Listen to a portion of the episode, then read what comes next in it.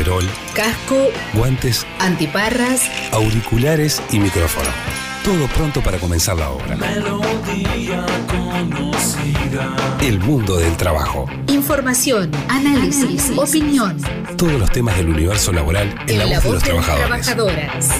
Economía, Política, salud, educación, sociedad, vivienda, género, ambiente, derechos humanos. el mundo del trabajo. El mundo del trabajo. Un programa con la fuerza sindical. Un programa con la fuerza sindical. Por Ciudadana 92.3.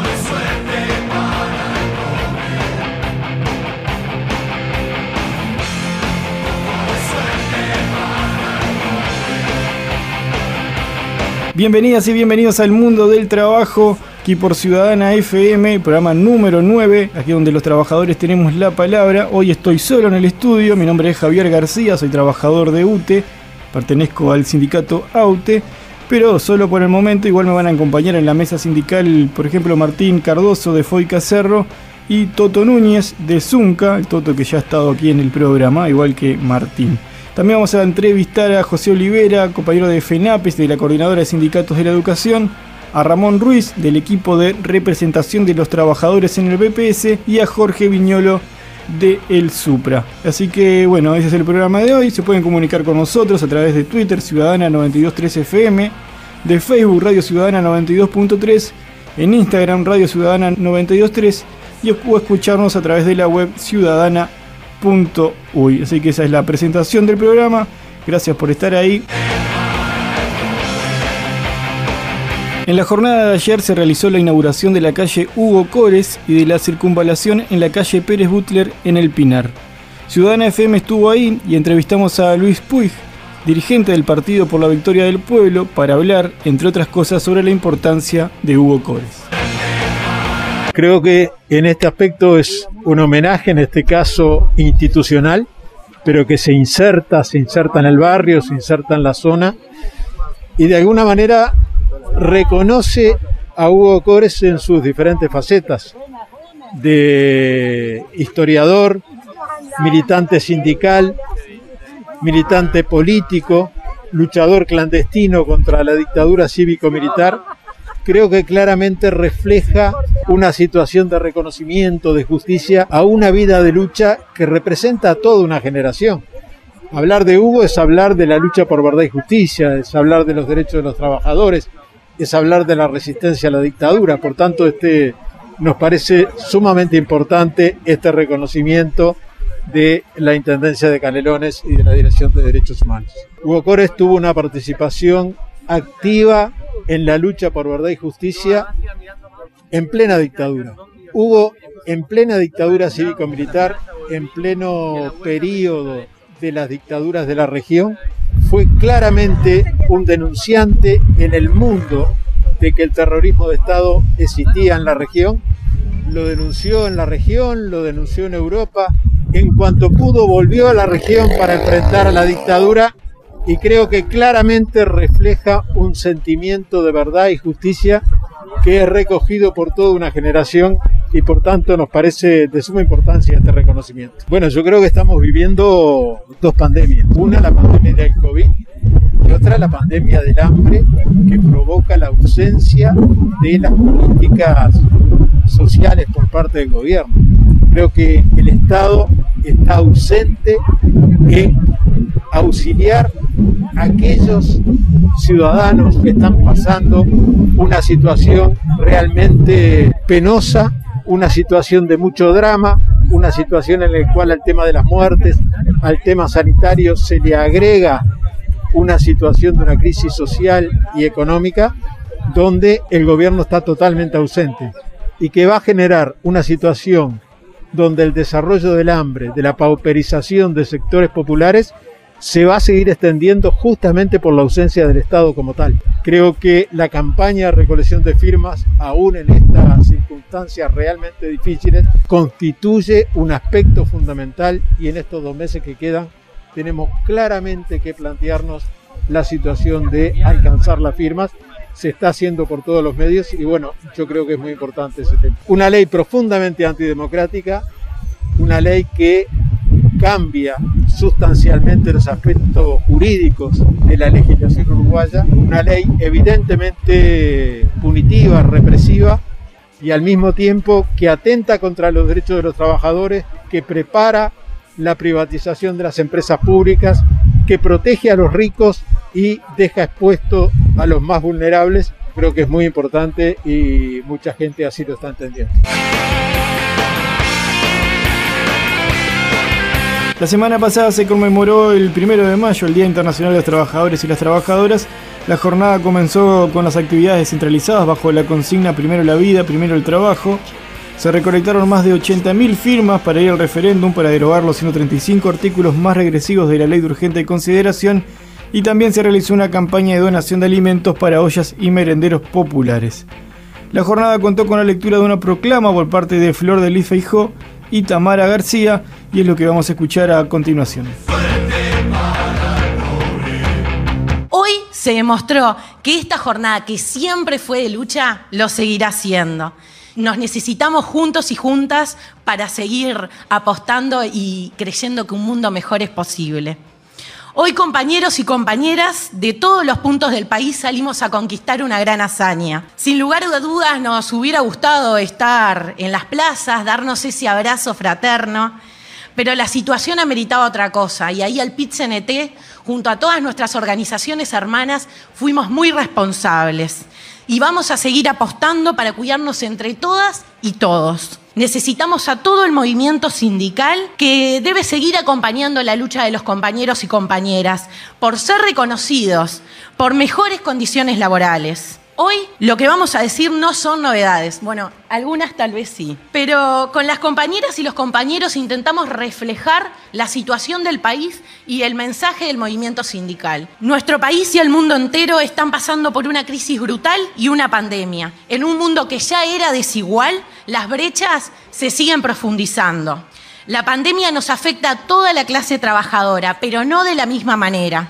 Muchos compañeros y compañeras pudieron seguir manteniendo sus ingresos y trabajos por el teletrabajo, poniendo desde sus hogares todos los equipos, muchas veces renunciando incluso al derecho de desconexión. Otros y otras pudieron también seguir manteniendo sus trabajos, adaptándose a nuevos protocolos sanitarios. Pero tenemos diferentes situaciones. Otra gran parte de nuestros compañeros y compañeras han sido enviadas al seguro de desempleo.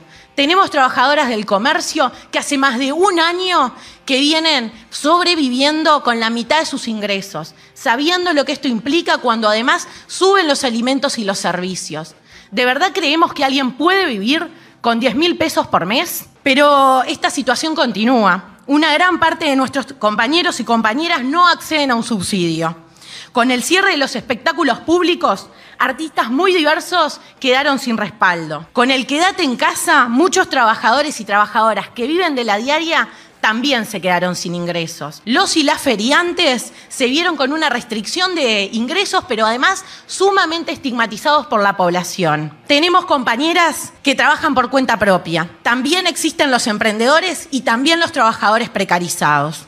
Un compañero que anda kilómetros en una bicicleta con una mochila, llevando comida y otras cosas, en la cual tiene que responder a un horario que le da un patrón invisible.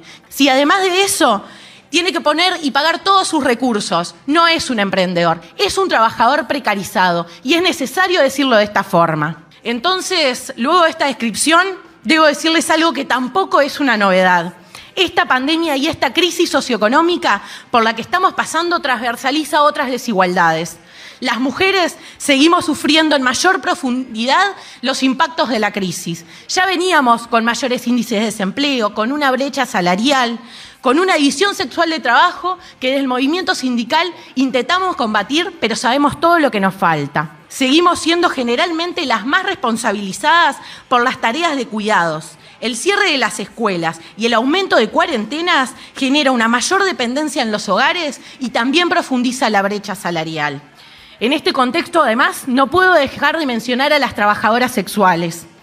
Trabajadoras sumamente invisibilizadas por nuestra sociedad, que han debido salir a exponerse a cualquier situación para poder llevar un plato de comida a sus hogares. Con la organización de trabajadoras sexuales esperábamos que el gobierno las incluyera en los subsidios para trabajadores informales, pero nuevamente recibieron un no por respuesta.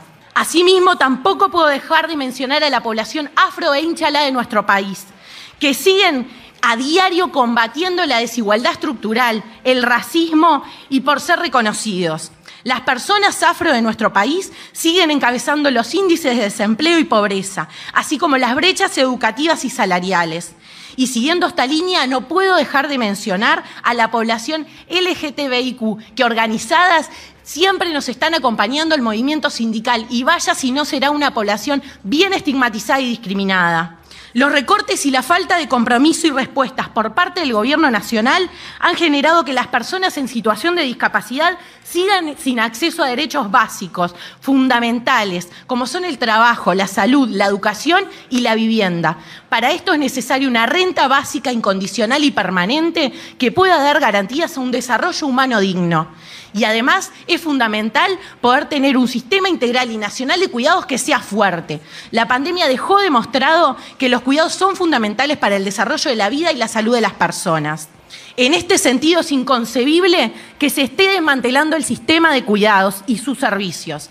El cierre de los centros educativos debería haberse implementado con un fortalecimiento de redes de cuidados no tradicionales para que estas tareas no sobrecargaran más a las familias y especialmente a las mujeres para que muchos niños, niñas y adolescentes de nuestro país no quedaran desamparados, quedándose solos en casa, conectándose donde pudieran, siempre y cuando pudieran.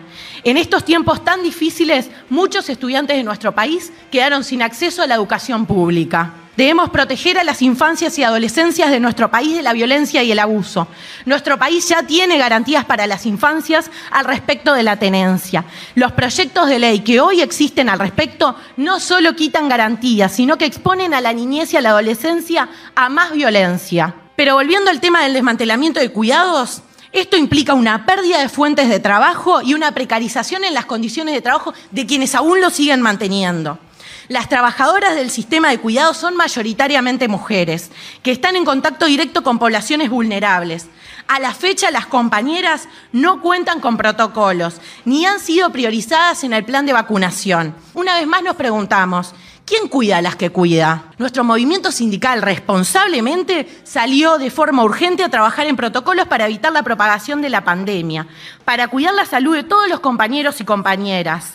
Hoy en día seguimos teniendo que denunciar en lugares de trabajo donde no solo no se cumplen los protocolos, sino que obligan a los trabajadores y trabajadoras a ir aunque estén con síntomas o aunque se conozca que tienen contactos directos.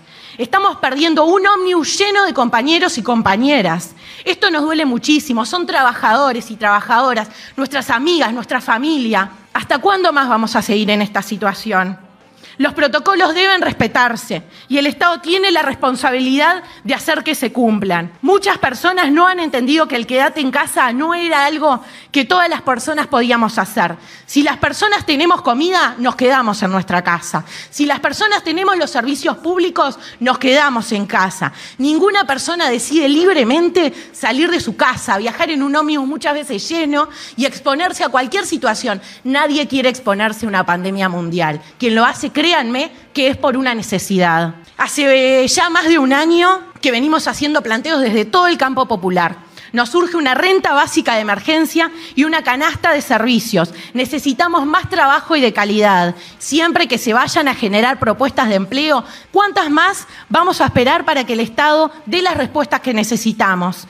¿Cuántos miles nuevos pobres necesitamos para entender que las urgencias de nuestro pueblo van por lo básico, por la vida y por el trabajo? ¿Hasta cuándo nuestra clase trabajadora seguirá perdiendo salario?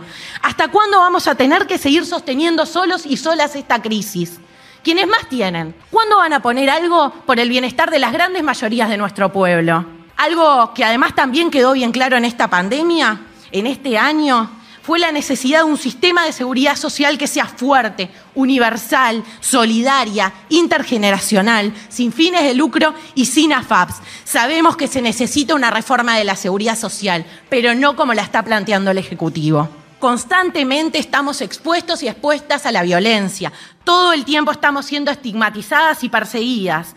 Nos preocupa cómo se sigue intentando criminalizar la protesta. Lamentablemente, además, la víctima de esta estigmatización no es solo el movimiento sindical. Las feministas bien sabemos de esto, los defensores de los derechos humanos también, e incluso quienes solidariamente sostienen las ollas populares. Supimos hace pocos días de una compañera que salió en un medio de prensa y fue acosada y hostigada porque aparecía su número de teléfono y tenía una remera en contra de la LUC. ¿Por qué está mal que luchemos por nuestros derechos?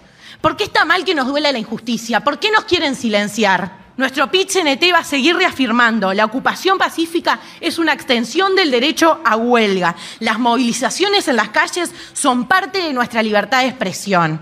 Hace seis meses que 14 profes y un auxiliar de San José fueron separados de sus cargos, con una retención del 50% por sacarse una foto en un liceo vacío.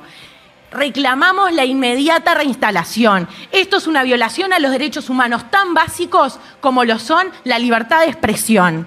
Además veíamos hace pocas semanas como a otra profesora se la acosaba, hostigaba, se la escrachó en todas las redes sociales porque tenía una bandera político-partidaria de fondo. ¿Ustedes creen realmente que en el momento que está nuestra educación, con los gastos y con el esfuerzo que implica para profesores, profesoras y estudiantes, ¿Creen realmente que la profesora lo hizo adrede? ¿Que hizo una pantalla, un escenario? ¿No será demasiado un escrache? ¿No será bastante injusto? ¿Cuándo vamos a cuidar a nuestros docentes? ¿Cuándo vamos a empezar a, a, cuidar a nuestra educación pública que viene siendo tan vulnerada? Basta ya de vulnerar nuestras libertades sindicales. En las oratorias de cada primero de mayo no podemos dejar de saludar a madres y familiares de detenidos y desaparecidos. En los últimos días se confirmaba el procesamiento con prisión del torturador Eduardo Ferro por secuestro, torturas y asesinato del compañero Oscar Tassino. 44 años después, este gesto de justicia solo nos motiva para poder seguir peleando. Las juventudes de nuestro país hemos demostrado que vamos a seguir con la bandera por verdad, memoria y justicia. Nuestro movimiento sindical entero seguirá reafirmando nunca más terrorismo de Estado. Quiero reafirmar que la LUC no nos da más seguridad, sí nos da más represión. Quiero reivindicar que estigmatiza y discrimina a quienes ya están en peor situación. Criminaliza la protesta y nos recorta el derecho a huelga nos quita los consejos de educación y debilita las empresas públicas que tan necesarias son para el desarrollo de nuestro país. Sabemos que nos queda muy poco tiempo, sabemos de la situación sanitaria, pero estamos convencidas que realizaremos esta gran hazaña. No estamos solos y no estamos solas mientras sigamos convenciéndonos que un mundo más justo e igualitario es posible, que no nos quiten las ganas de soñar y que nos merecemos un mundo diferente. La crisis que vive hoy la humanidad entera, económica, social, estructural, que subyace, persiste y subsiste en las contradicciones del sistema capitalista, no da respuesta a los problemas de la sociedad. Y sumándose a esta, una crisis sanitaria que profundiza la inestabilidad de este sistema hegemónico cruel y devastador para el mundo, queda al descubierto, hoy más que nunca, la enorme brecha social donde los ricos son cada vez más ricos y los pobres cada vez más pobres. Pero también deja al descubierto la tibieza de un gobierno, cuyas medidas ante esta grave situación privilegian al capital financiero y a las grandes empresas y atiende muy, pero muy insuficientemente a las grandes mayorías. Los impuestos no los debe pagar solo los trabajadores. Es justo y necesario que lo pague el capital. Hoy no solo tenemos la urgencia sanitaria, hoy es urgente plantear el tema del trabajo. 60.000 empleos se perdieron, miles en seguro de paro y 100.000 pobres más están en nuestras calles. Cientos de miles de uruguayos que no tienen sustento. Hay que decirlo, decirlo fuerte y decirlo claro. Es el pueblo son los vecinos, son las trabajadoras, los trabajadores, son las organizaciones sociales quienes se pusieron al hombro cientos de ollas populares y merenderos donde comen los compatriotas, donde comen niños, mujeres y hombres que no tienen sustento. Y también nuestro movimiento sindical, pujando por alimentos o como las brigadas del Zunca, metiendo ladrillo donde es necesario. A quienes compete escucharnos, decimos, el trabajo es urgencia nacional.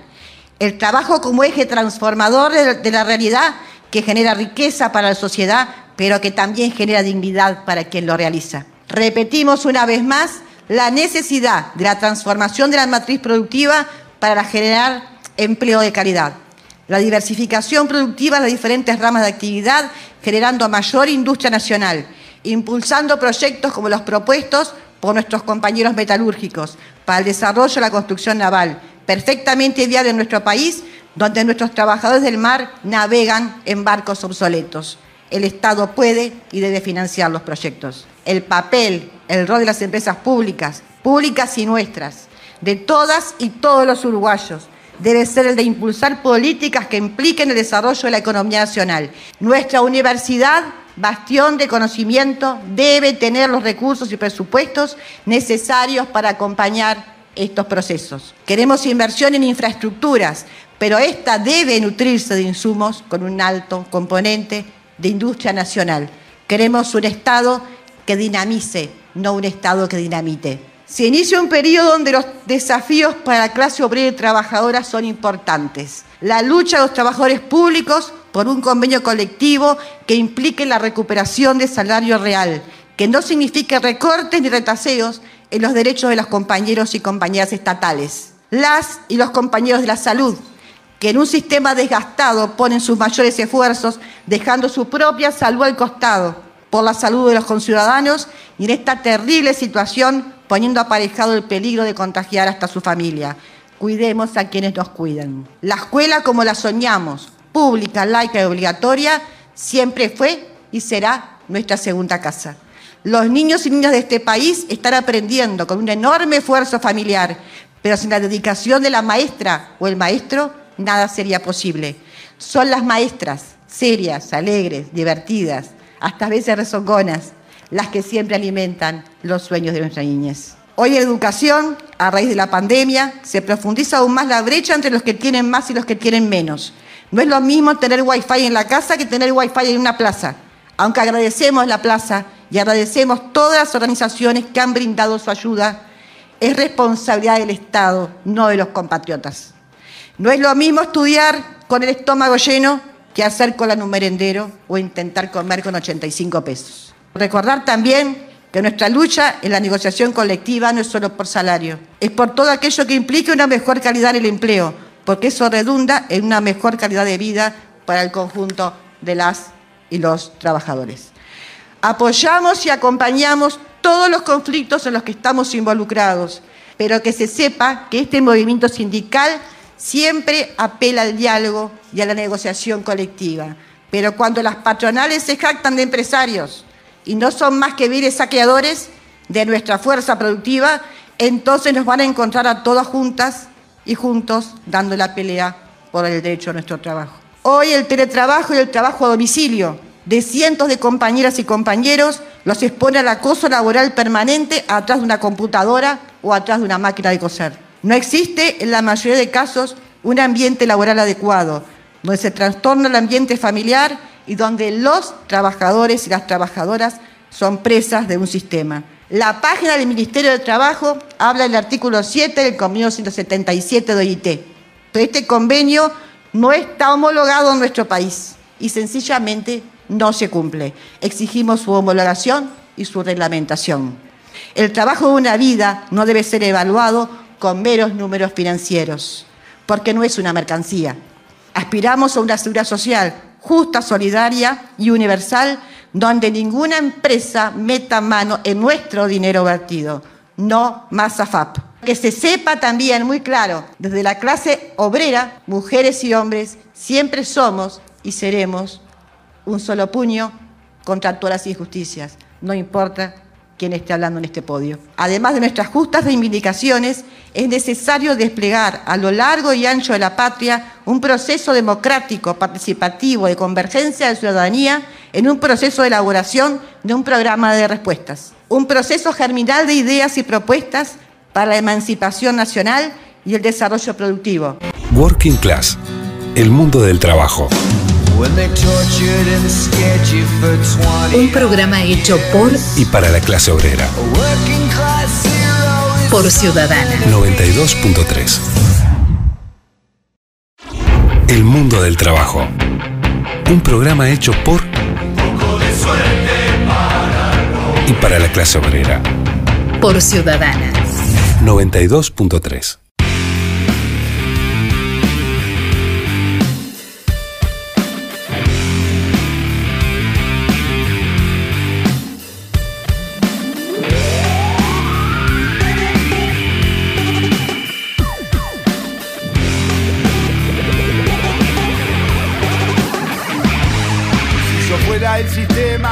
preferiría gobernar cada país con una dictadura. Pero la gente es tenaz y pelea y aparecen los problemas.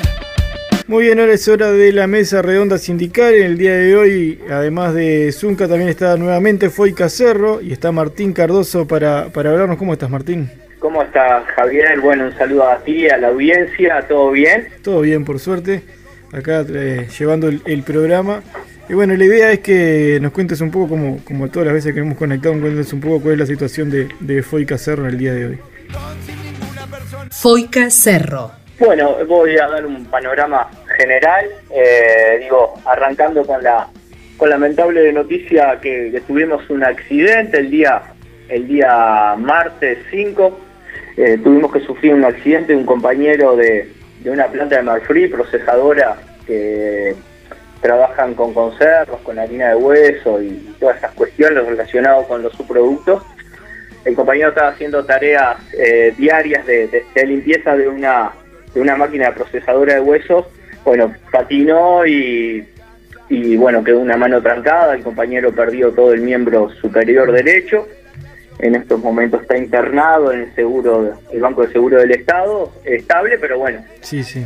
Eh, un compañero joven, 20 años, perder su totalidad su brazo derecho. Bueno, estamos esperando que, que se recupere, estamos contacto, contacto con su familia, el sindicato de la planta, y bueno, para darle esa ayuda solidaria que también le va a venir a él como, como a la familia. Y Nada, bueno, nada bueno para arrancar. Sí, sí, arranqué con una pálida Sí, sí. mal, mal, pero está bueno informar estas cuestiones, Sí, que, que, que- que la, la audiencia esté enterada también. Y bueno, y después eh, en- a nivel general, con relación al COVID, eh, tenemos un- una planta parada en Salto, eh, donde tenemos un brote con más de 100 compañeros eh, positivos. Obviamente que no es una cuestión de la planta frigorífica, sino de la realidad de Salto, que está en rojo. Y a nivel general estamos trabajando con normalidad. Este, a partir del día lunes empiezan los equipos kosher a trabajar. Bueno, para el que la audiencia, para el que no sabe, los equipos kosher son eh, equipos de, trabajos de nacionalidad israel, israelí, perdón, que, que vienen a procesar su, su producción acá. Y bueno, eh, estable en el tema laboral comparado con otras ramas de actividad y bueno, eh, venimos llevándola ahora junio, primeros días de junio comenzamos a la, la ronda de negociación colectiva en la industria frigorífica y nos estamos preparando para eso.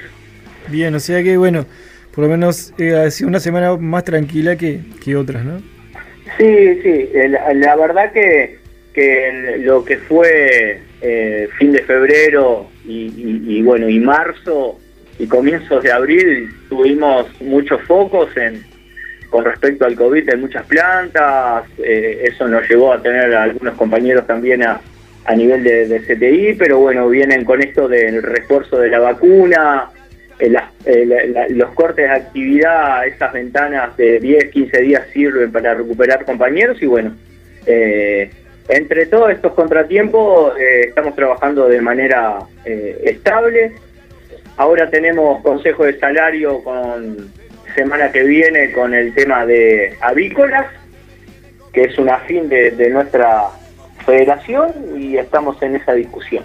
Bien, y la situación en Sofrica, donde el presidente del sindicato ya ha sido suspendido, eso ya Bueno, esta, eh, bien traído a colación Javier, eh, bueno, pues, contarle un poco a, a- a la audiencia que, que esta, esta situación de, de, de- de COVID y, y la nueva, las nuevas medidas de prevención, bueno, llevó que, que se ve que un guardia ingresó al vestuario, que nosotros no estamos muy eh, habituados que los guardias ni los mandos medios, aunque lo pueden hacer entrar al vestuario, bueno, entró, se, generó una discusión entre las partes, el trabajador y el guardia de seguridad, que derivó en, en la oficina de personal y bueno, donde el compañero Raúl, eh, eh, creo que el único, el único error fue que, se encontraba solo porque es difícil eh, discutir con, con más de dos o tres personas, lo que es una discusión, el griterío, te sacan de foco.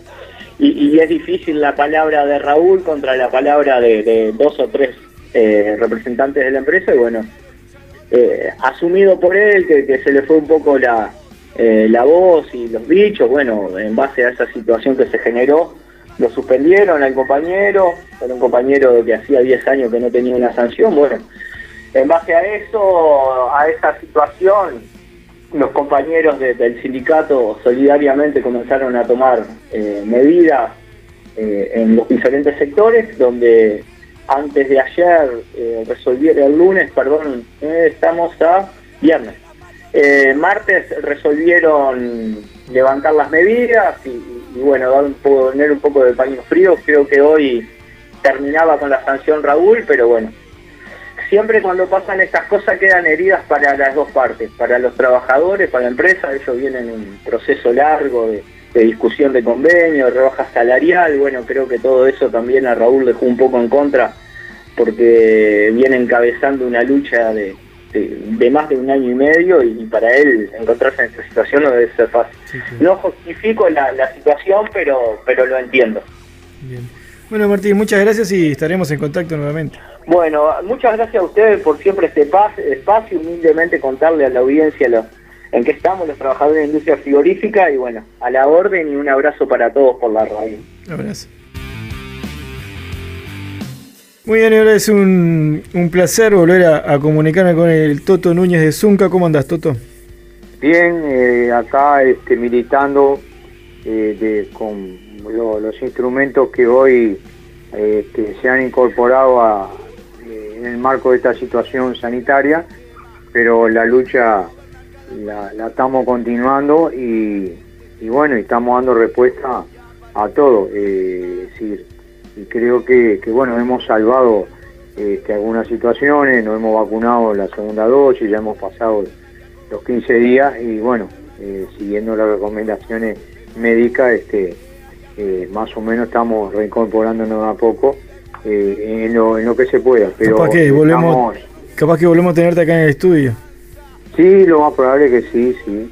Este, yo pienso que, vamos a revertir esta situación, porque, pero bueno, este, la, vamos, vamos a seguir luchando. Impecable, todo Bueno, no sé si eh, por parte de Zunca, ¿qué, ¿qué tienen para contarnos esta semana? Zunca, Sindicato Único Nacional de la Construcción y Anexos.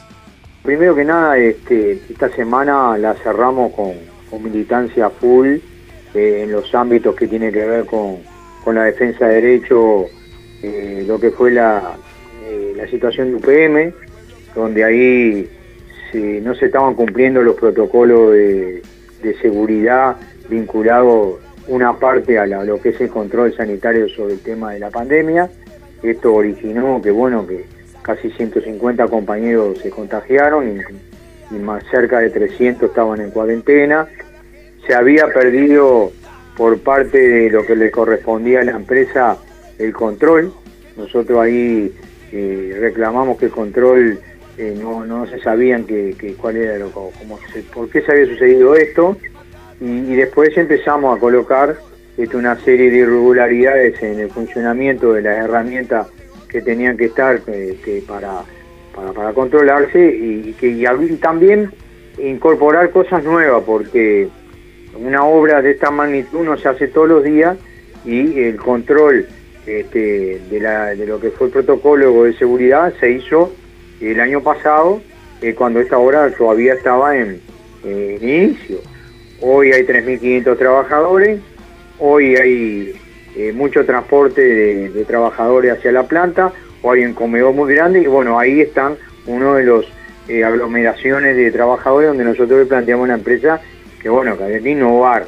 Este, y bueno, ahí tuvimos dificultades, este, también tuvimos dificultades con, con los que son los temas reivindicativos, el ingreso al trabajo, que lo tenemos acordado en el convenio, es decir, género, este, compañías, gurises que, han pasado por INAO este, y, en INISA y, este, y también la mano de obra local este, y bueno, también los compañeros con discapacidad. Eso no está todavía por parte de la empresa muy bien instrumentado y, también había un premio reivindicativo que se habían comprometido en diciembre y no estaba claro. Entonces esto llevó a que, bueno, que los trabajadores, este, respetando todo lo que son los protocolos de seguridad, hicieron toda una movilización, tuvimos parado ahí casi dos días, este, y bueno, y el sábado de noche, en esos esfuerzos que, tenemos que hacer, reuniones por, por, por, Zoom, por todo eso, esa, esos mecanismos, este, evidentemente se llegó a un acuerdo y bueno, estamos trabajando, la planta está trabajando, este, pero evidentemente los acuerdos que se firman después hay que controlarlos. Esa situación la pudimos revertir este, y bueno, tenemos la situación que, hay dos o tres sectores eh, de, los, de los anexos con dificultad de trabajo, la cerámica, los peajes y la extractiva. Este, y bueno, estamos luchando para, para ver cómo podemos revertir esa situación. O sea, la cerámica es porque hace tiempo se dejó de tener una política de compras públicas y bueno, hizo desaparecer este sector. Eh, la extractiva también no se invirtió a partir del cemento como se tenía que haber invertido y, bueno, también esto hizo bajar la mano de obra. Y en lo que es los peajes, hoy las perspectivas son muy malas, ¿no? Es decir, la automatización del sistema de peaje va camino a, este, a que los puestos de trabajo se pierdan y no hay una propuesta por parte del Estado eh, a través del Ministerio de Reconversión. Nosotros hicimos propuestas de reconversión que a través de INEFOP pero este, evidentemente hoy todavía no hemos tenido respuesta. Lo que hay es una maniobra del sector empresarial que, bueno, que, quiere incentivar despidos, pero la verdad, digo, decir, si nosotros aceptamos todo lo que es el cambio de, formas de trabajo, pero lo que no aceptamos es que sea a costa de, la pérdida de trabajo de los trabajadores. Y después eh, estamos con, lo que es la campaña de firma, eh, nuestro sindicato por el esfuerzo que hizo con los trabajadores y su familia. Hemos pasado el plan de, compromiso con la central de 30.000 firmas, ya hemos entregado 34.200. Esto está bien, está bien porque nos da oxígeno para seguir para adelante, porque demuestra que se puede. Este, y bueno, en el 11 aniversario, en el 63 aniversario que cumplimos el día martes, este, también vamos a hacer una gran jornada parecida a la del primero de mayo de poner mesas este, en Montevideo y también en algunos lugares en interior y también eh, hacer un puerta a puerta en algunos barrios de concentración de los trabajadores para tener una, cifra grande en homenaje a los 63 años del. Este, y bueno, esto es más o menos a, título de, cosas importantes que, tenemos para plantearnos. Perfecto, Toto. Bueno, muchas gracias y feliz cumpleaños a, todos los trabajadores de, la construcción y afines. Bueno, eh, gracias. Este es un cumpleaños que lo queremos compartir con todos ustedes, este, porque son 66 años que, fueron también al servicio de la unidad de, del movimiento sindical. Este, somos parte de la, de, la unidad del movimiento sindical en la década del 60 y participamos en la huelga y bueno, y después hoy con, todos los hermanos del, movimiento sindical uruguayo este, también este, queremos compartir estos 63 años que que fueron también de solidaridad que hemos recibido en momentos difíciles, en huelga dura y bueno, este, yo creo que también creo que sean también de ustedes que este aniversario, así que nos estamos viendo muy pronto y bueno, este, un saludo grande a todos los compañeros y felicitaciones por esta herramienta que, que va creciendo. Un abrazo, todo pasa bien. AUTE, Agrupación de Funcionarios de UTE. Muy bien, yo eh, voy, a hablar sobre un tema que hemos venido hablando y en realidad es la campaña central que, estamos teniendo desde AUTE, que es eh, el ingreso de, personal, es la falta de personal que hay en, en, el ente el día de hoy. El programa pasado entrevistábamos a, Gabriel Soto, presidente de AUTE, y ahí eh, no hablábamos sobre el comunicado que sacó UTE el 29 de abril, donde, bueno, donde habla de algunas cosas como de automatización, de que no están así como, como dice el sindicato. La presidenta de, de UTE, Silvia Maldi, eh, salió a decir que teníamos una visión apocalíptica. El vicepresidente Sanguinetti eh, salió a decir de que estábamos haciendo una campaña de miedo. Nosotros entendemos que el directorio haya tenido que salir a decir algo cuando se estaba haciendo prensa de, eco, perdón, desde la prensa de los planteos del sindicato y del informe elaborado por todas las gerencias de UTE. Valoramos que hayan respondido, pero no creemos que haya sido una, un enfoque que vaya a ayudar para nada esta situación. No son tiempos de intentar poner paños fríos en una situación que hace rato que rompe los ojos, son momentos de fundamentar y presionar ante quienes tienen la llave de habilitar el ingreso de personal de UTE y para que ingresen por lo menos 954 funcionarios y funcionarias que el estudio hecho por los gerentes de UTE, y eso es lo que, lo que queremos remarcar, identifica como urgentes. Cada día que pasa somos menos funcionarios y funcionarias de, UTE. En el día de hoy la plantilla es de 6.015 y es el número más bajo desde que se tiene registro, desde la década del 40, la plantilla más baja en la historia de UTE es la que hay en el día de hoy. El informe hace referencia a los ingresos para los años 2022 y 2023, ya que los ingresos del 2020 y el 2021 ya se resolvieron en el marco de una pauta de 3 por 1. Esto quiere decir que cada tres funcionarios que dejan el ente, por jubilarse, por lo que sea, ingresa uno. Y el informe de los gerentes de las gerencias de UTE es clarísimo. No hay margen para seguir recortando. Si se sigue con el 3 por 1, la empresa, la calidad del servicio no puede seguir siendo buena. En el comunicado de UTE se dice que con 300 personas que ingresen y con automatización van a mantener la calidad del servicio. Nosotros decimos que esto es muy débil e irrespetuoso porque quienes hacen, hacen enormes esfuerzos para tapar las carencias del personal todos los días. Y si esto fuese así, no se estaría previendo que los indicadores del 2021 tengan la meta de retroceso que tienen. Se hablan de horas de corte de energía que van a aumentar un 2,8% y la frecuencia de los cortes van a aumentar un 7,5, entre otras cosas que dice, repito, el informe de las gerencias de, UTE. UTE en la respuesta al sindicato dice que las conclusiones vertidas en notas de prensa en relación a la consecuencia sobre la prestación del servicio en cuanto a impacto y magnitud no refleja la evaluación del riesgo del informe. Todos hemos visto el informe, salió en la prensa, y ahí se habla de que no es posible atender las instalaciones como corresponde, que el sistema creció desproporcionado sobre la plantilla y que el promedio de edad es un problema, que hay riesgos de corte. Transmisión menciona que hasta dos tercios del Uruguay pueden tener cortes y que hay muchas localidades que no cuentan con personal para atender reclamos, que cayó la calidad de los mantenimientos por falta de personal, que tercerizar tareas estratégicas es perjudicial para UTE que hay problemas que los procesos de confiabilidad y disponibilidad, entre otras cosas. Todas las áreas coinciden en visualizar la grave situación actual que tiene la empresa, que tiene el ente. Parece que el directorio de UTE no lo ve así. El día jueves se hizo un despliegue muy importante del sindicato, se hizo una muestra durante muchas horas ahí en la Plaza Independencia de Montevideo. Todos quienes estuvieron ahí les llamó la atención, fue una manera nueva de, de hacer una protesta porque bueno, no, no, no se puede, no hay que aglomerar. Entonces lo que se hizo fue una muestra. Y bueno, eso hizo que el Poder Ejecutivo se haya comprometido a instalar un ámbito en los próximos días.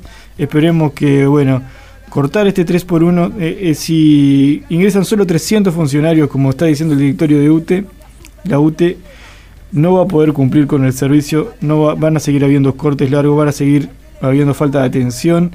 Y en realidad, bueno, es por lo menos se necesita que este 2022-2023 ingresen 954 funcionarios y funcionarias a la UTE y eso es lo que estamos peleando y bueno, quizás sigamos hablando de este tema aquí en el mundo del trabajo, pero es la necesidad. Hoy vamos a escuchar un poquito de música, ahora vamos a escuchar la música de Ataque 77 haciendo El Cartonero.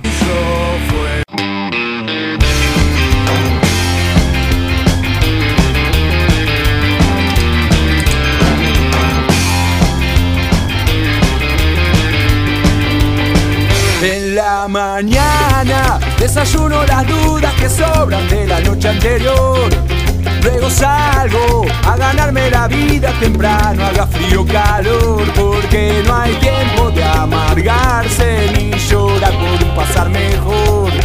La prioridad es el plato en la mesa y como sea hay que ganárselo. Entonces veo que la cosa se pone muy brava y cada día más. Si mi esposa va tirando del carro conmigo juntos a la para mandar a los chicos a estudiar. También los llevamos a cartonear, sino con qué los vamos a dejar. En la calle yo me recibí, en el arte de sobrevivir.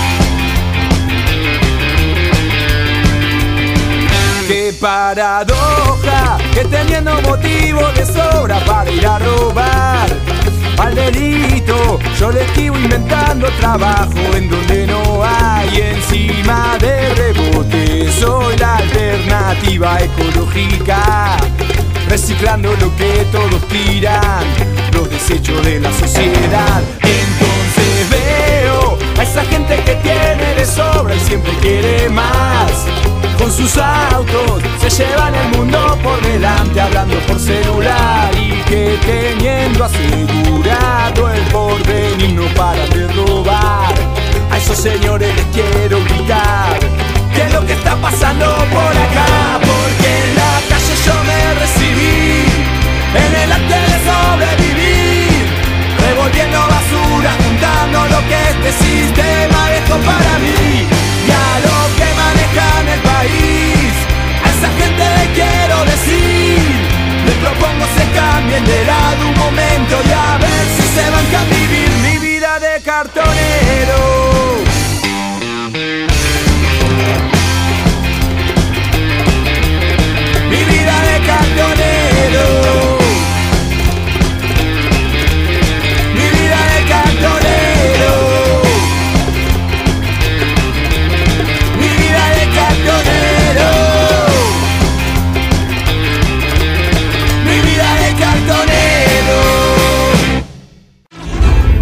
El mundo del trabajo. A working class hero is something to be. Radio con clase obrera. A working class hero is something to be. Ciudadana 92.3. If you want to be a hero, well, just follow me. Working Class. El mundo del trabajo. When they tortured and scared you for 20 Un programa hecho por Y para la clase obrera. Por Ciudadana. 92.3.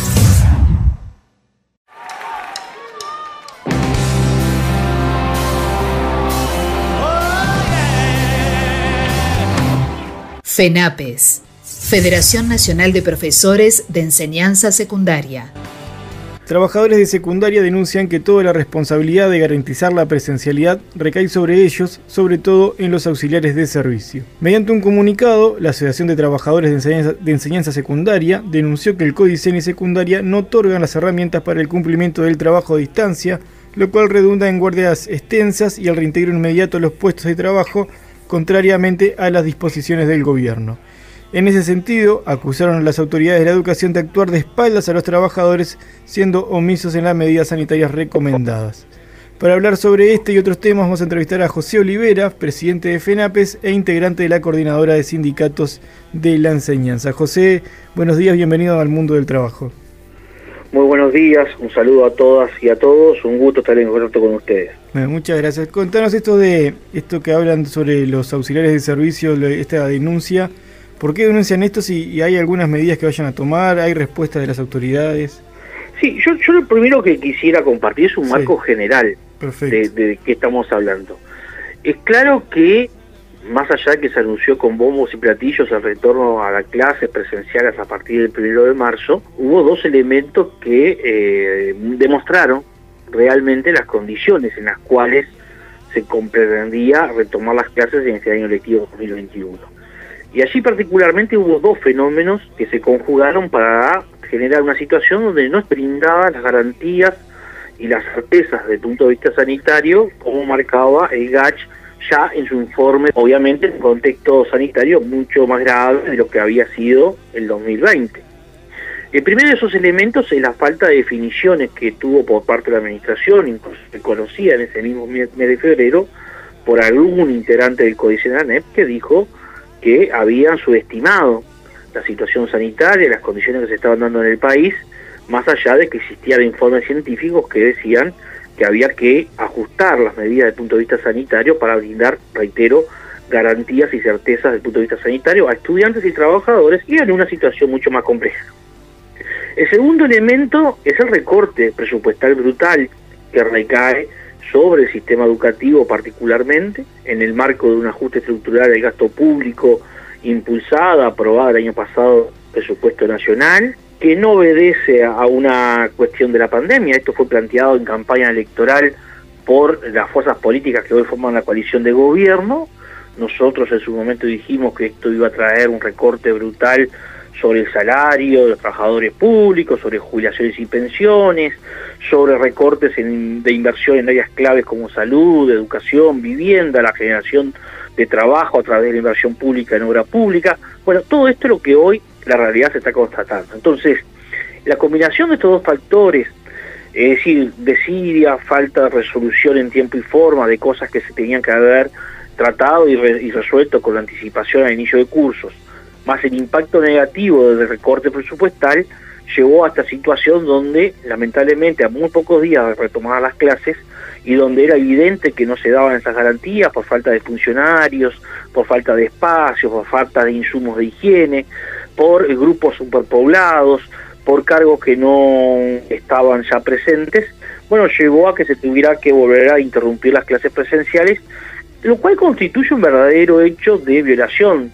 por un lado, del derecho a la educación de miles y miles de, jóvenes, niños y adolescentes, y a su vez lo que hoy se está planteando como concepto de virtualidad, que es un gran engaño al conjunto de la sociedad, objetivamente lo que genera son las condiciones para ensanchar las diferencias, la brecha entre ricos y pobres. Por lo tanto, es atinado este planteo que hacen los compañeros de funcionarios administrativos, de servicios, nucleados en ATES, que forman parte además de la vida cotidiana de nuestras instituciones, en el sentido de que se le ha sobreexigido a un sector de los trabajadores brindando las garantías que las propias instituciones del Estado, las propias jerarquías de la educación no supieron, no quisieron o no pudieron brindar. Bien, ¿ustedes eh, no ven que vaya ahora en la, cuando a la vuelta de la clase mucha diferencia con lo que hubo en marzo? Eso no, no hay duda. Bueno, nosotros seguimos preocupados con algunas cuestiones que siguen sin resolverse. Por ejemplo, hubo en febrero muchos anuncios de obras, de ampliaciones, remodelación, equipamientos de espacios que estaban por fuera de las instituciones educativas y bueno, nos hemos enterado recientemente que en esto no se ha avanzado en forma sustantiva y que han surgido, según la administración, una serie de dificultades que ha imposibilitado avanzar en todas las obras, arreglos o búsqueda de espacios que estaban comprometidas en el mes de febrero. Quiere decir que desde el punto de vista de infraestructura vamos a seguir o vamos a volver prontamente prácticamente en el mismo estado de situación en el cual se eh, determinó el cierre de las clases presenciales.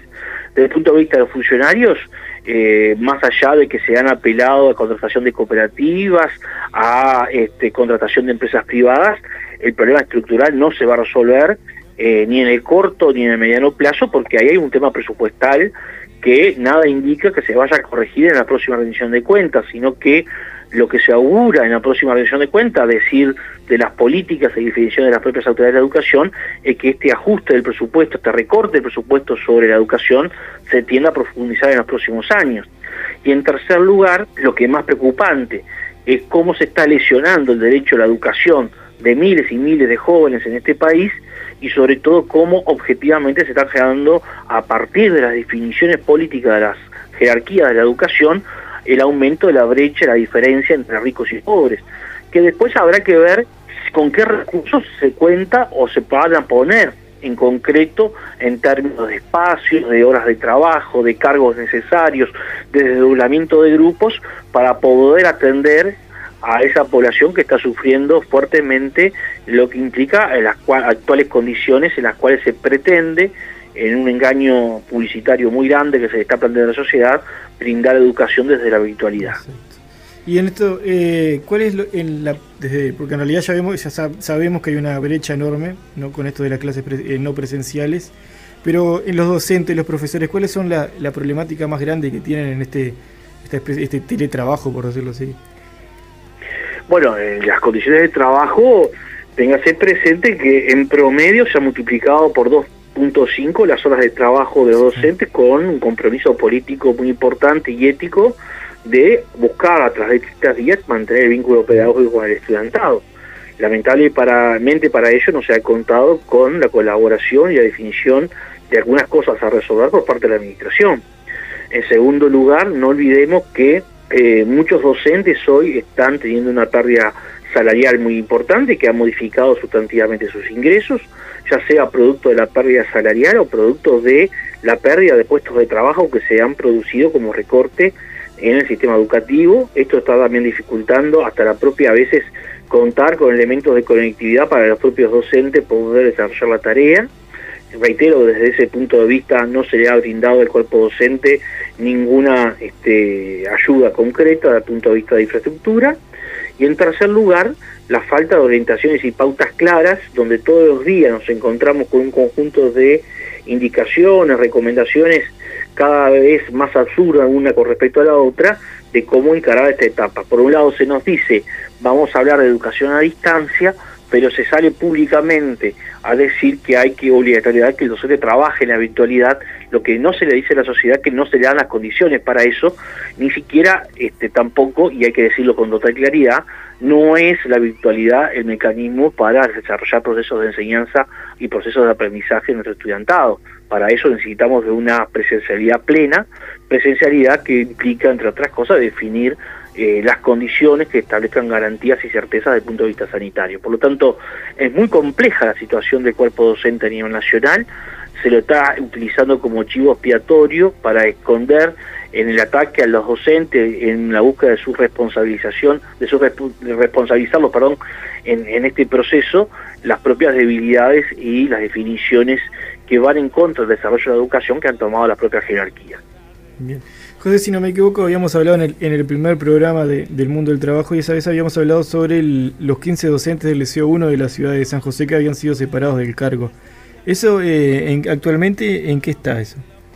Bueno, lamentablemente nos enteramos el día lunes que de los dos recursos presentados ante la administración, un recurso de revocación presentado del Consejo, pa, ante hoy lo que es la Dirección General de Educación Secundaria, ex Consejo de Secundaria, y subsidiariamente un recurso jerárquico contra el Códice de la NEP, el primero de ellos fue denegado por parte de la Dirección General de Secundaria, ellos aducen elementos de carácter jurídico que estarían contenidos en un informe de la división jurídica del organismo, que obviamente nosotros desconocemos, con lo cual se sigue extendiendo en el tiempo la situación de estos 15 compañeros que han sido injustamente sancionados y se lo puede aplicar incluso este, de seguir con esta lógica de persecución política de donde no hay garantías desde el punto de vista jurídico, la máxima sanción que puede llegar a la destitución de un cuerpo docente de intachable trayectoria en materia educativa.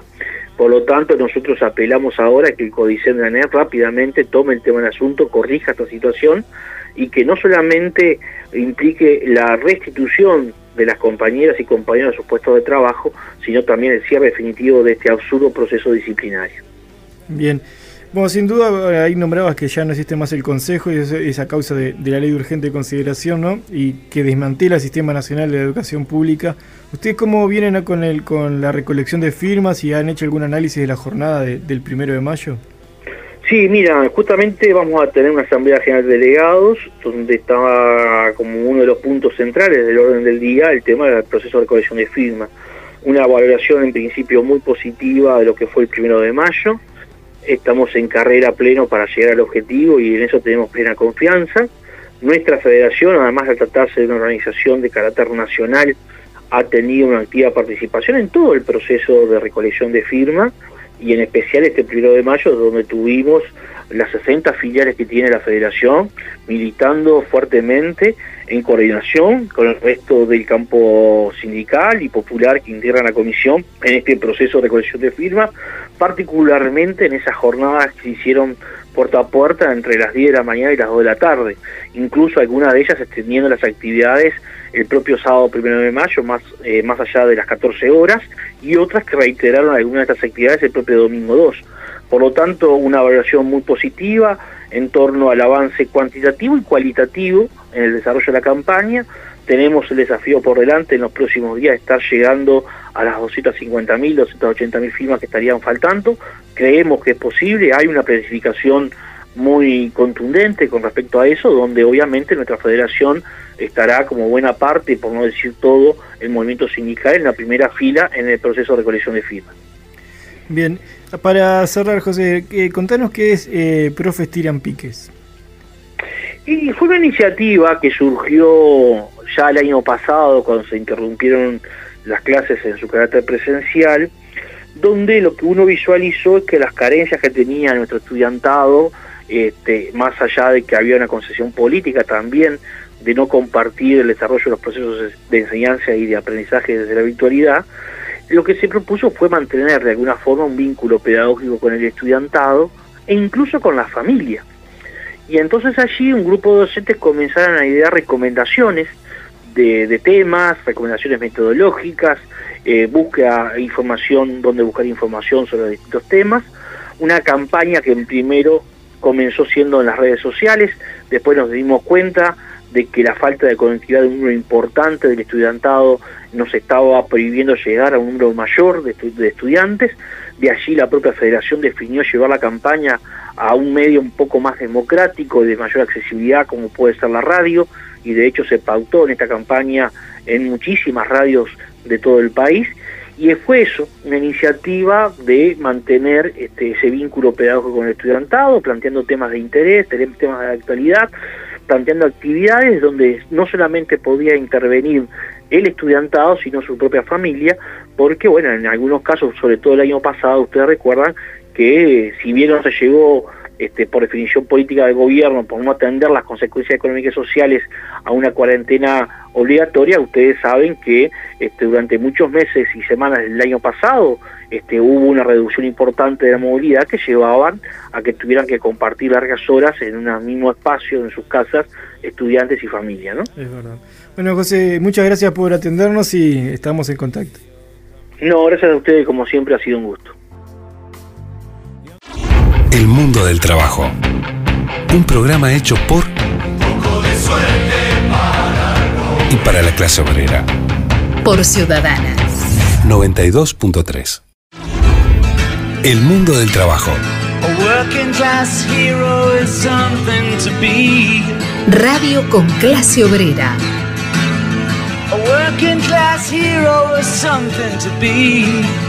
Ciudadana 92.3 If you want to be a hero, well, just follow me.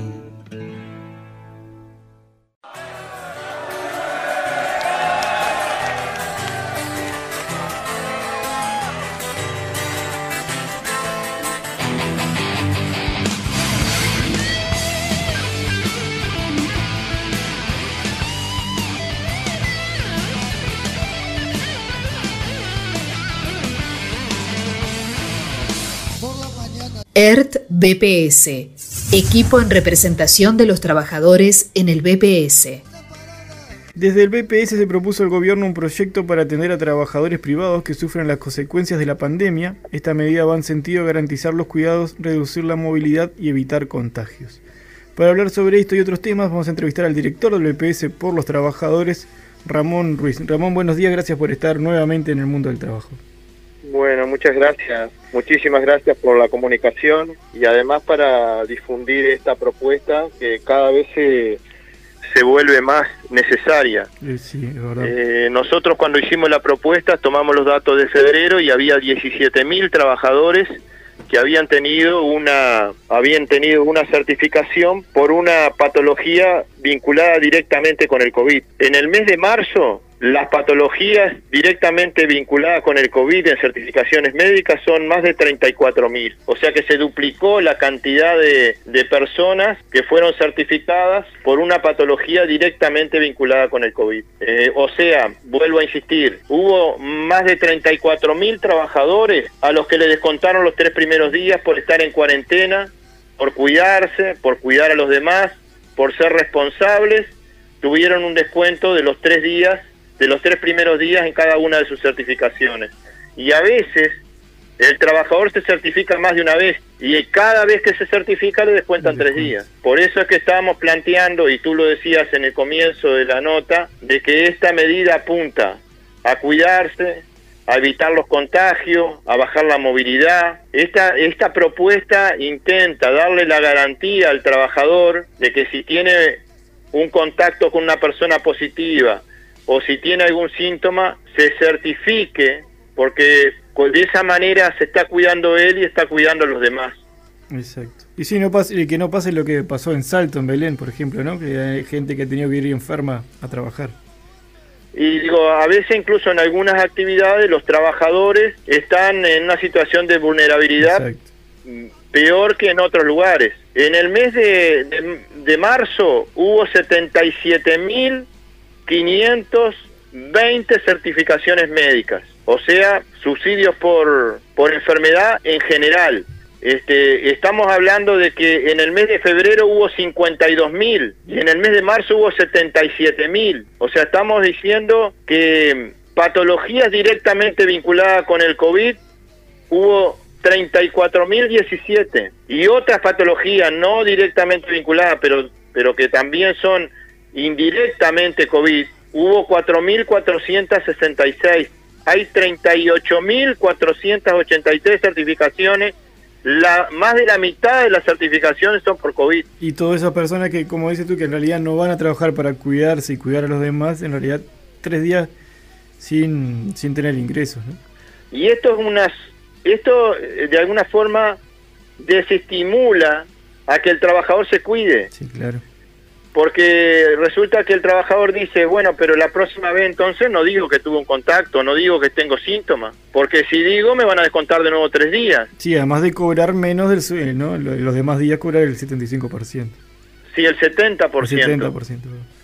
Eh, si, si estoy 15 días certificado, los tres primeros días no me los pagan y los otros 13 días me pagan el 70%. Nosotros no estamos planteando que el trabajador gane el 100% del salario porque eh, eso sería una cosa que, que, tendríamos que hacer un cambio legal. Lo que estamos diciendo es que con una resolución del Ministerio de Trabajo, con un decreto, se podría por lo menos no, no descontar los tres primeros días y no para todas las patologías, sino para las patologías directamente vinculadas con el coronavirus. ¿Y desde el Ministerio de Trabajo y desde Presidencia se ha avanzado, se han podido avanzar ustedes algo en esto o sigue todo el, rechazo? El Ministerio de Trabajo lamentablemente nos, nos dio una respuesta por la pre a través de la prensa, nos dijo que no estaba en el digamos en el orden del día de, del ministerio ese tema, que no estaba en la agenda del ministerio. El presidente del BPS este, también se expresó en el sentido de rechazar la propuesta. Nosotros hicimos una propuesta. El Poder Ejecutivo eligió no escuchar y rechazó la propuesta.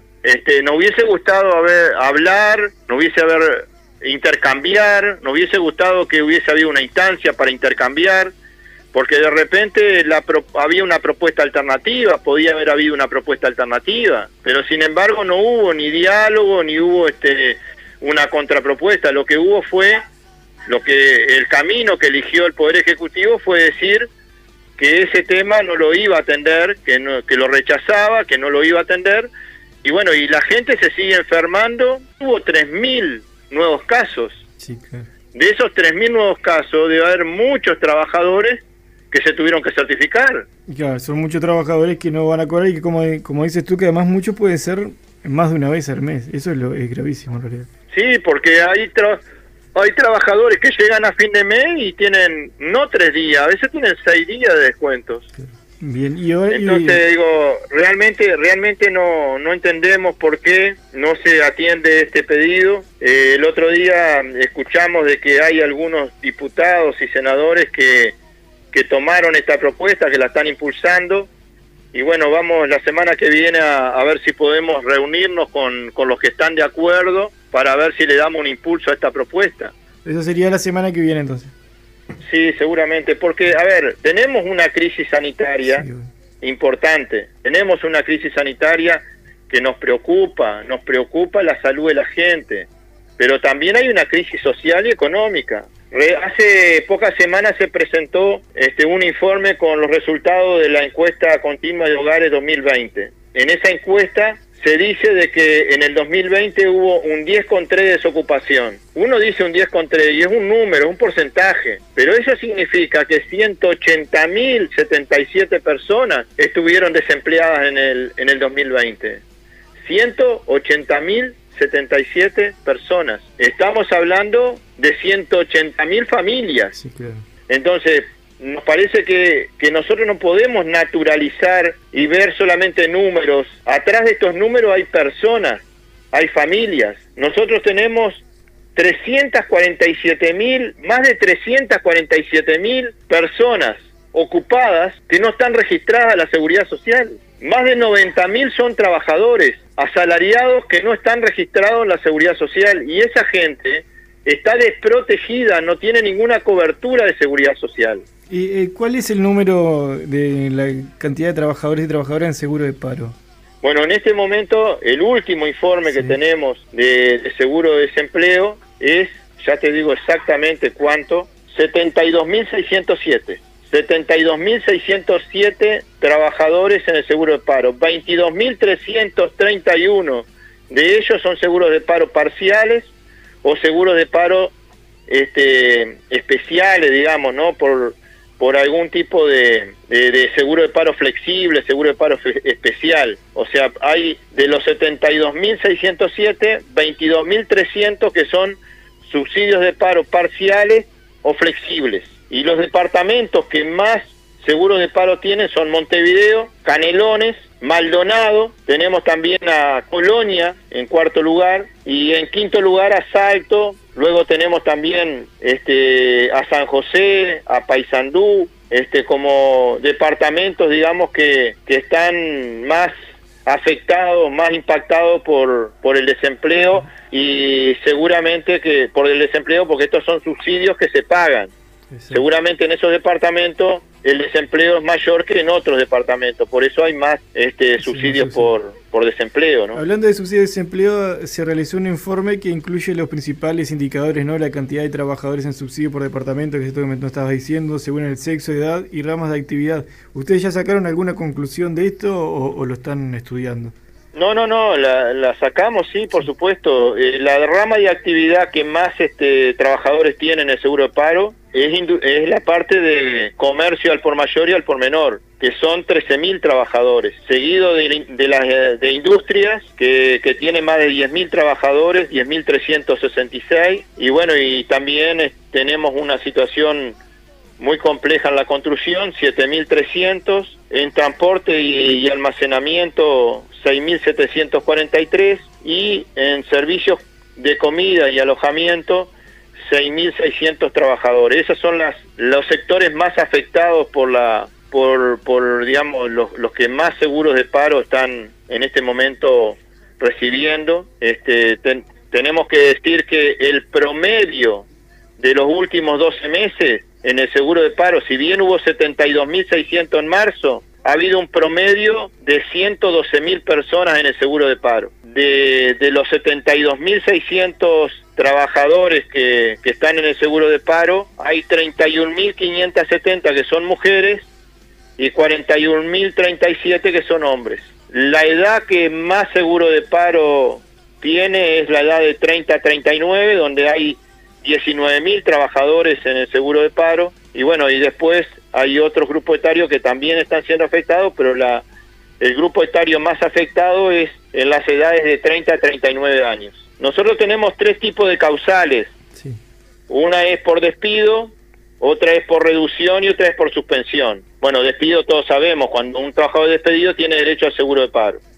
Cuando un trabajador es suspendido hasta por cuatro meses, o sea, no se rompe el vínculo laboral, no es despedido, sino que es suspendido, puede estar en seguro paro hasta los cuatro meses y luego tienen que reintegrarlo. y después la reducción este, es, un, es un régimen donde el trabajador trabaja menos horas o menos días al mes y, y los días que no trabaja está, o, o las horas que no trabaja están cubiertos por el seguro de paro. Tenemos 27.278 que son por despido, 30.633 son por suspensión y 14.706 son por reducción. Bien. Una, una, en realidad es algo que, que podríamos hablar largo y tendido, que es la reforma de la seguridad social, ¿no? Pero de, del primer informe hubo una negativa por parte del PIT-CNT y de, y de ONACPU. ¿Por qué es esa, esa negativa? Bueno, por varias razones. En primer lugar, hay una insistencia, hay un, digamos, se está planteando una y otra vez que la solución para los desafíos de la seguridad social es reducir el gasto en seguridad social. Para nosotros la seguridad social no es un gasto, es una inversión. Entonces lo que estamos planteando es lo que hay que hacer es buscar nuevas fuentes de financiamiento para la seguridad social, pero no reducir los gastos, porque cuando hablamos de reducir gastos estamos hablando de reducir los derechos de la gente. En seguridad social, los egresos que tenemos, la inversión que hacemos en seguridad social es en el pago de la jubilación, el pago de las pensiones, los seguros de paro, el seguro de enfermedad, las asignaciones familiares, la atención de las personas con discapacidad. Estamos hablando de eso cuando hablamos de los egresos de la inversión en seguridad social. Si se quiere reducir lo que se gasta en seguridad social, estamos hablando de reducir las prestaciones que paga el- la seguridad social, en este caso el BPS. Nosotros lo que estamos planteando es, en lugar de mirar la columna de los egresos, hay que mirar la columna de los ingresos. Y ahí tenemos que ver cómo generamos nuevas fuentes de financiamiento para la seguridad social o cómo hacemos para generar más recursos. Por ejemplo, tenemos, como te decía recién, 347.600 ocupados que no tienen registro de la seguridad social. Si esa cantidad de gente o, la, o un porcentaje de esas personas aportara a la seguridad social, ahí nosotros estamos mejorando la salud financiera del sistema. Hay que ver si está bien de que los empresarios aporten la mitad de lo que aportan los trabajadores. Los trabajadores aportamos 15%, la mayoría de los empresarios aporta 7,5%. Y a algunos se le hace muy difícil aportar más, pero hay otros que tienen posibilidades de aportar un poco más. Y algunos no aportan. Y bueno, y otros están exonerados. Hay 203 millones de dólares en, en exoneraciones de aportes patronales a la seguridad social. Eso representa la tercera parte de lo que el EPS necesita de asistencia financiera. Nosotros no estamos planteando eliminar las exoneraciones, lo que estamos planteando estudiemos cada una de las exoneraciones para ver si se mantienen o no. Y si se mantienen, lo que tenemos que pedirle a Economía y Finanza, que esas exoneraciones no se, no se contabilicen como déficit, sino que eso es algo que el Estado resolvió no cobrar, no obedece a un problema, digamos, un déficit, está vinculado con algo que yo, que no depende de mí. Pero esto en realidad lo que, lo que hubo fue una decisión política de no cobrar esos aportes patronales. Por lo tanto, no debería considerarse como déficit en la seguridad social. Entonces, lo primero es, queremos analizar qué es lo que pasa con las exoneraciones y bueno, y si llegamos a la conclusión de que están bien dadas esas exoneraciones, lo que queremos es que Economía y Finanza compense eso con una transferencia para que eso no aparezca dentro del, del balance, digamos, que no aparezca como déficit. Y de esa manera vamos a estar reduciendo el déficit en un tercio. Vamos a bajar el déficit de 600 millones a 400 millones. Por otro lado, nosotros estamos haciéndole el trabajo gratis a la SAFAP, al Sistema Nacional Integrado de Salud, a la DGI, le hacemos el trabajo gratis. Sin embargo, la DGI, cuando nos transfiere los puntos del IVA, nos cobra de comisión 100 millones de dólares porque dice que ese eso es lo que ellos lo que la DGI digamos este le cuesta recaudar ese dinero. Entonces nosotros decimos bueno muy bien. La DGI nos cobra por transferirnos los 7 puntos del IVA nos cobra una comisión de 100 millones que le permitan al BPS cobrarle a la SAFA por el trabajo gratis que le hacemos. Y quizás habría que ver si el Sistema Nacional Integrado de Salud, cuando le transferimos los aportes que hacen los empleadores y los trabajadores al sistema, si no tiene que, digamos, hacerse alguna transferencia para financiar todo ese trabajo que hace gratis el BPS. A la propia DGI, nosotros le recaudamos el IRPF y se lo transferimos y no le cobramos nada. Ahí estaríamos, si nos permiten cobrar, estaríamos también achicando el déficit. Y si no, si no nos permiten cobrar por el trabajo que hacemos gratis, que la DGI no nos cobre por transferirnos los puntos del IVA.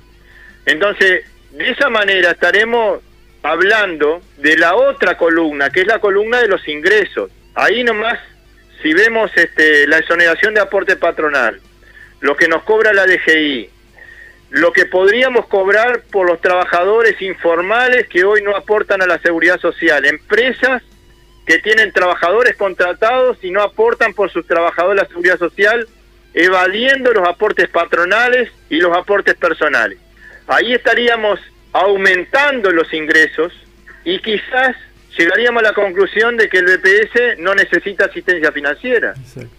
Ahora, estas son las cosas que tenemos que discutir en la comisión de expertos. Se hace mucho hincapié en la sostenibilidad financiera y no hay un equilibrio, porque tiene que haber un equilibrio entre la sostenibilidad financiera y la sostenibilidad social. Es muy importante que el sistema sea sostenible desde el punto de vista económico, pero también es muy importante que el sistema sea sostenible desde el punto de vista social.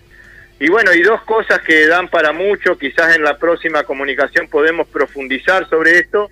Nosotros entendemos de que hay que ir hacia un pilar de ahorro colectivo, no individual y sin lucro. Pero la mayoría de la comisión de expertos entiende que la, el régimen de capitalización individual hay que profundizarlo y nosotros no estamos de acuerdo con eso. Por eso votamos en contra. Y lo otro que también nos parece es que no se subraya claramente en el diagnóstico de que la caja militar necesita una reforma urgente y profunda. Y por eso también fue que no acompañamos este documento de diagnóstico en la comisión de expertos. Perfecto, Ramón. Así que ya nos diste tema para, para volver a, a llamarte. Sí, por supuesto. Este, yo quiero decir además que nosotros tenemos que pensar que cuando cuando se habla de estos números de la que, que, yo mencionaba recién de la encuesta continua de hogares, tenemos que ponerle rostro, tenemos que ponerle que humanizar, tenemos que humanizar esos números, esos datos. Por ejemplo, tenemos 220 mil personas en el Uruguay que ganan menos de 20 mil pesos. Tenemos 285 mil personas que ganan entre 20 y 30 mil pesos. Es decir, más de medio millón de personas que ganan menos de 30 mil pesos. Nosotros tenemos que humanizar estos números. No podemos tomar como algo natural de que haya 100 mil nuevos pobres donde decenas de miles son niños. Los 347 mil pobres que hoy tiene Uruguay son personas que no acceden a un plan de alimentos suficientes, que no acceden a los servicios públicos tan necesarios Estamos hablando que los niños, que son decenas de miles, que están por debajo de la pobreza, son los trabajadores del mañana. Hay que invertir hoy en esos niños y en esas personas que están por debajo de la línea de la pobreza. Porque el futuro se decide hoy. Esos niños van a ser los trabajadores del mañana y hay que invertir, hay que destinar recursos para sacar de la pobreza a todos esos uruguayos y uruguayas. Exacto. El futuro se decide hoy, no se decide dentro de unos años. Eso es verdad. Se decide hoy. Sí, será importante eso que, que acabas de decirnos. Bueno, Ramón, muchas gracias nuevamente por, por atendernos y bueno, te volveremos a, llamar seguramente. Bueno, muchísimas gracias a ustedes y, y felicitaciones por este canal de comunicación, felicitaciones por este espacio donde se habla de los temas del mundo del trabajo y la seguridad social tiene mucho que ver con el trabajo, porque si hay muchas trabajadoras desempleadas, la seguridad social tiene dificultades. Si hay mucha gente que subdeclara, la seguridad social tiene muchas dificultades. Si hay muchos trabajadores que cobran salarios bajos, eso es un problema para esas familias, pero también es un problema para la seguridad social y luego eso termina con una jubilación mínima insuficiente. Entonces lo que pasa en el mundo del trabajo tiene mucho que ver con lo que pasa en la seguridad social. Por eso me parece que este, en este espacio que ustedes tienen es muy, es muy importante hablar de los temas de seguridad social. Así es. Bueno, muchas gracias Ramón nuevamente y estamos en contacto. Muy bien. Working Class, el mundo del trabajo. Un programa hecho por y para la clase obrera. Por Ciudadana. 92.3. El mundo del trabajo. Un programa hecho por y para la clase obrera. Por Ciudadana. 92.3.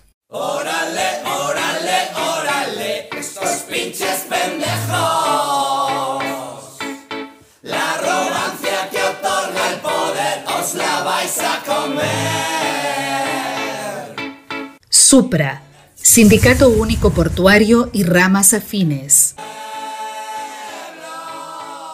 El Sindicato Único Portuario Ramas Afines, el SUPRA, hizo este miércoles un paro de 24 horas con movilización hasta el Palacio Legislativo.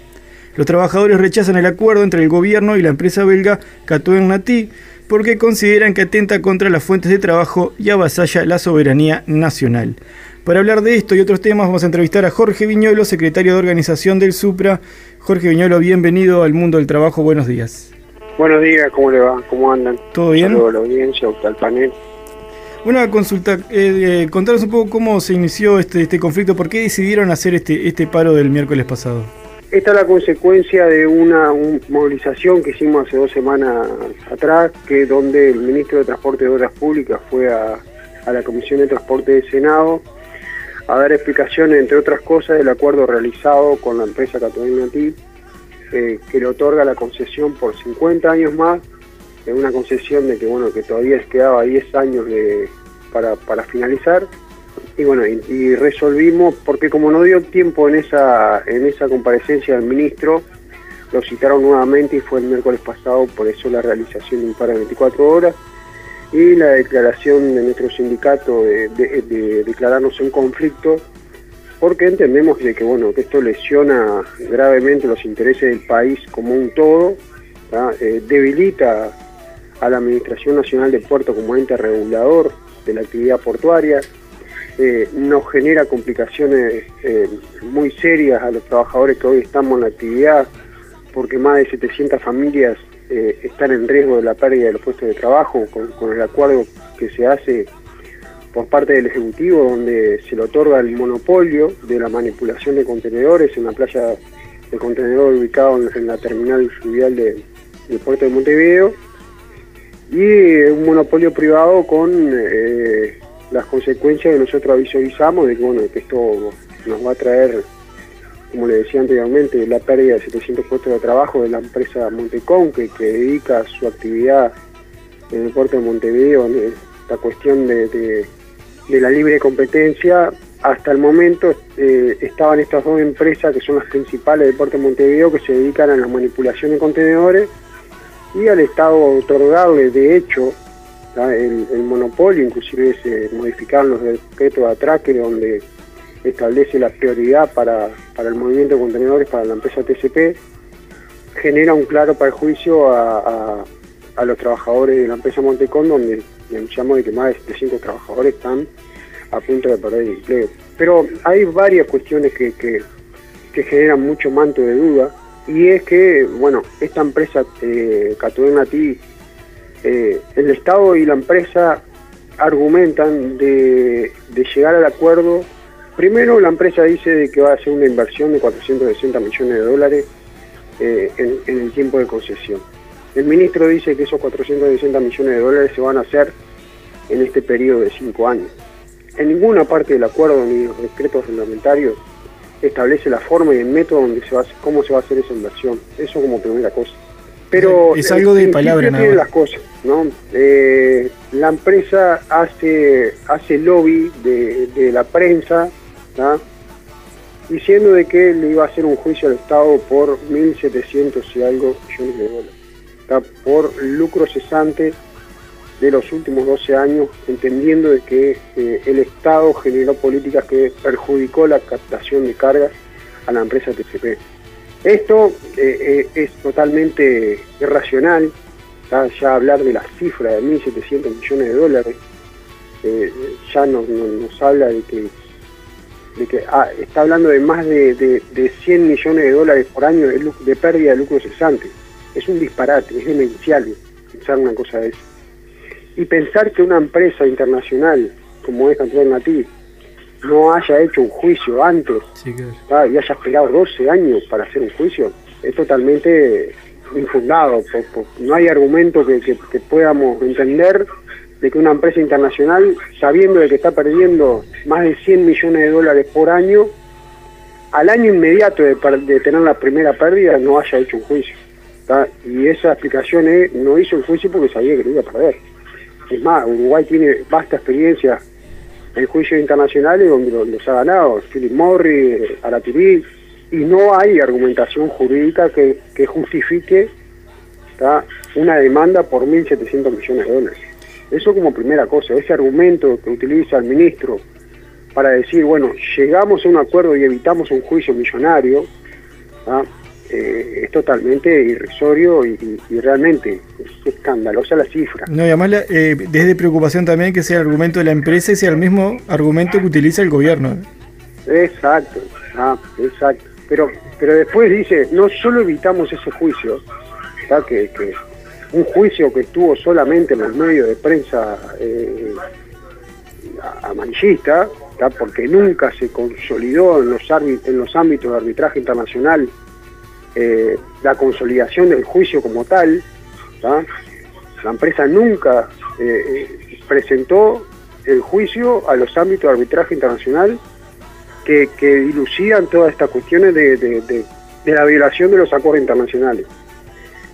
Eh, Eso ya nos llama poderosamente la atención, nos tiene que llamar poderosamente la atención a todos. ¿tá?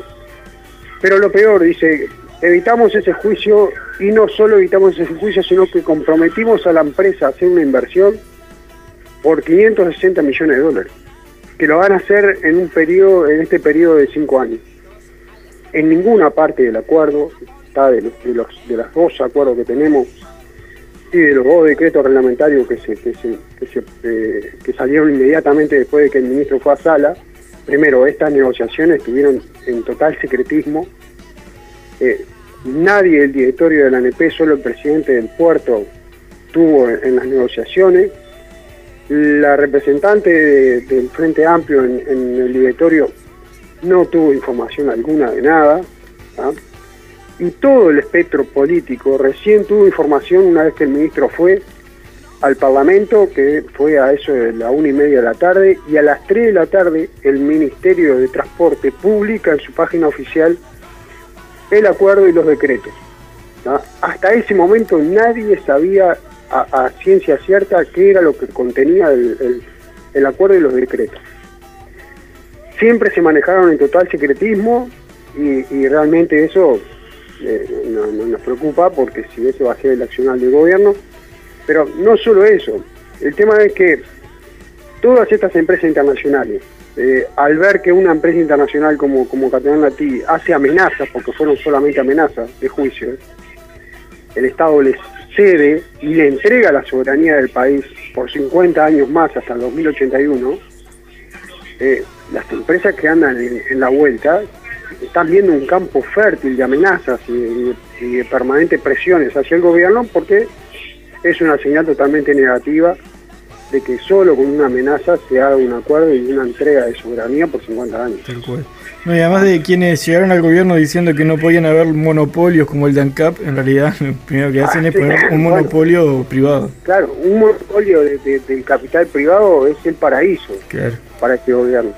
Nosotros mantenemos la posición de que si tiene que existir un monopolio, este tiene que ser público, porque seguramente un monopolio público, y es lo que hacen, es velar por los intereses de la ciudadanía y del país todo en su conjunto, por la producción, por la, por la, asistencia social, absolutamente por todo el bienestar social. Eso es lo que hacen los monopolios eh, públicos. Los monopolios privados lo único que van a hacer es maximizar sus ganancias al máximo posible, dejando un puerto de Montevideo realmente anegado en la captación de cargas, ¿tá? porque fíjese que en un escenario monopólico privado, esta empresa va a imponer, porque aparte ni el decreto ni el acuerdo establece formas ni métodos claros de cómo se fijan los precios eh, para el movimiento de contenedores, y esto lo que va a hacer es que esta empresa se posicione y ante sí imponga las tarifas en el puerto de Montevideo. Pero no solo esto, eh, nosotros con esta empresa tenemos un historial de relacionamiento como sindicatos pésimo. Realmente esta empresa uno, uno pensaría, bueno, un acuerdo a 50 años nos va a dar la posibilidad de tener un convenio en perspectiva de mejores condiciones de trabajo, mejor salario, mejores condiciones de salud y seguridad ocupacional. Todo lo contrario. ¿Cuál ha sido la, actuación de Hace muy poco, eh, por, por los compañeros se negaron a usar una mascarilla que se utiliza para, para abrir determinados contenedores. Tenían una mascarilla para cinco trabajadores en una situación de pandemia. Los compañeros se negaron a usar esa, esa mascarilla y a muchos de ellos los sancionaron y a otro compañero lo despidieron por una situación de por, negarse a usar una mascarilla entre cinco en una situación de pandemia. Eso es solo una, una, una, En el 2015 esto el comité de base eh, realizó un conflicto para que se le reconociera lo que establece el, convenio internacional 137 de la OIT, que es de que todos los trabajadores portuarios tienen que tener un mínimo de jornal asegurados eh, en su actividad. El Poder Ejecutivo en su momento sacó un decreto donde establecía de que se le otorgaban 13 días de jornal asegurado para los trabajadores de la carga y carga de contenedores. Esta empresa después de eso lo que hace es despedir sistemáticamente a los trabajadores que, tienen jornales asegurados y contratar de forma precaria y rebajando las condiciones de trabajo a trabajadores de, eh, afuera, ¿no? Desregulando todo eh, la actividad. En ese mismo conflicto, el gerente general de esta empresa dice que los trabajadores uruguayos somos hijos de rigor. Esas son las declaraciones que hace el, gerente general de, de Si nosotros tenemos en cuenta de, de que TCP está compuesta por el 80% de inversiones de Catedón y el 20% del Estado, y que esta, este contrato que se, que se tenía eh, tenía que cumplir un mínimo de movimiento de contenedores al año. Esta empresa viene incumpliendo desde el año 2012 con ese mínimo de contenedores. Eh, la ANP tenía, porque ahora se los levantó con este acuerdo, dos juicios a esta empresa por sobrevaluación de activos. Eh, y, y bueno, y realmente todo lo que genera este monopolio privado nos preocupa no solo al Supra, sino a todo el movimiento sindical en su conjunto, porque esto indudablemente en un corto plazo, un mediano plazo, eh, lo que va a traer es un elevado costo a, las exportaciones e importaciones que pasen por el puerto de Montevideo a través de los contenedores. ¿Y ustedes tienen planificado algo, cómo, cómo seguir de acá en adelante? Y nosotros lo que tenemos eh, planteado es ir profundizando en las medidas de lucha. Nosotros no estamos escatimando ni vamos a escatimar esfuerzos para defender los puestos de trabajo, primeramente de nuestros trabajadores que directamente se van a ver involucrados, que son cerca de 700 trabajadores en la empresa Montecón. Y no vamos a escatimar esfuerzos y tampoco vamos a escatimar medidas para evitar eso. ¿Y esos 700 puestos no hay posibilidad de que sean absorbidos por, la, por el Catedral Latino? No, no, no. No, no. Ahora, en un escenario donde la libre competencia entre empresas, la libre concurrencia, que el Dios mercado marca para, para regular los mercados. No es una idea eh, totalmente absurda decir, bueno, ¿por qué el Estado no se hace responsable y hace un acuerdo de este tipo con la empresa Montecón o la empresa que sea para entrar en la competencia del mercado, absorbe los trabajadores que, que están siendo perjudicados en este momento y que el propio Estado a través de la ANP tenga el 51% de las acciones de, esas, de esa empresa y el resto sea del operador que, se entienda. Para generar condiciones en, esta cuestión de libre competencia en el mercado y que realmente eso sirva de un regulador que no permita de que una empresa a través de un monopolio genere las condiciones que, que visualizamos va a generar que van a ser pésimas para toda la producción nacional. ¿Y ustedes han podido eh, eh, reunirse con el, con el ministro, con alguien para, para elevar alguna propuesta?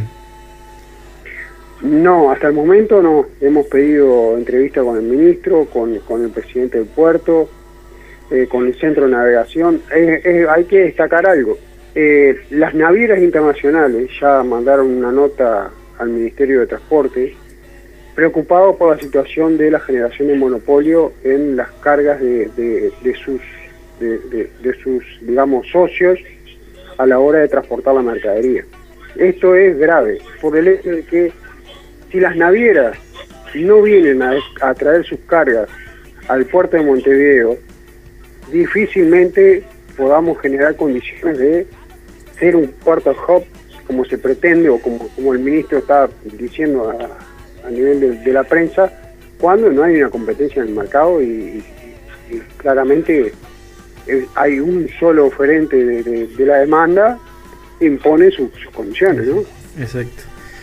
Muy bien, Jorge. Bueno, eh, muchas gracias por, por acompañarnos y bueno, estamos en, en contacto para, para seguir el día, qué es lo que está pasando. Impecable, un abrazo grande, saludo a la audiencia.